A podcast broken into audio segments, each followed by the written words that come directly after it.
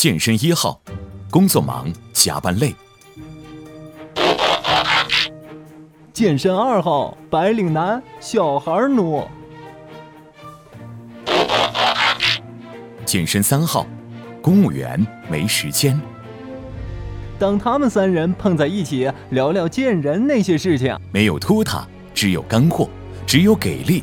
健人谈与您一起把脉健康，拥有幸福。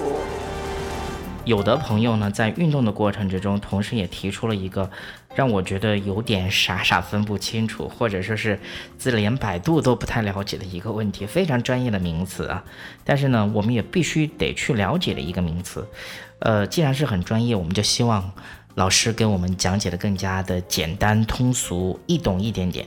是什么问题呢？就是关于运动中的目标肌肉。这个到底是怎么一回事儿呢？首先，我们有请我们的子然哥继续我们回答这样一个问题。关于目标肌肉，我们说的通俗一点吧，就是你希望哪个地方练大，你哪个地方就用力。当然呢，这个话题我们并不是说你们想的那种啊，我们想我们说的是，比如说我们要练肱二头肌。你就要用肱二头肌的力量去进行锻炼。你想用你的，你想让你的胸肌更大，你当然你的意念、你的力量要集中在你的胸肌上面，这就是我们所说的目标肌。目标肌在我们运动中非常重要，因为我们锻炼是希望自己的形体有一个改变。如果说你目标肌做的不正确的话，会产生一种什么后果呢？嗯，拿我们刚才说的一个例子吧。嗯，我们一些朋友练肱二头肌的时候，我们手举起来、抬起来的时候，我们的肩膀用了太大的力量，直接导致我们的斜方肌承受很大的力量。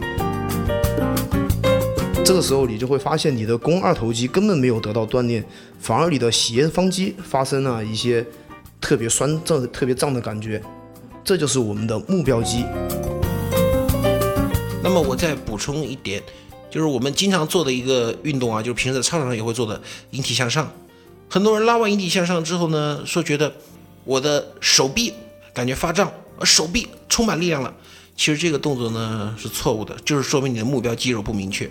因为引体向上最好的它是练背部肌肉的，练完引体向上之后，最好的效果应该是感觉背部发胀，背部肌肉用力。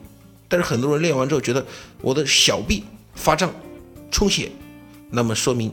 你的目标肌肉没有找准，所以呢，运动过程当中，想要避免伤害而达到最好的效果，首当其冲的就是一定要找准你的目标肌肉。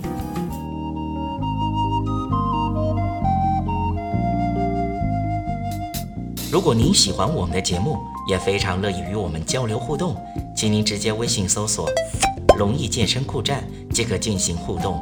此外，在今日头条、天天快讯、百度百家等自媒体，您也可以同步搜索“健人谈”，收看最新最快的资讯。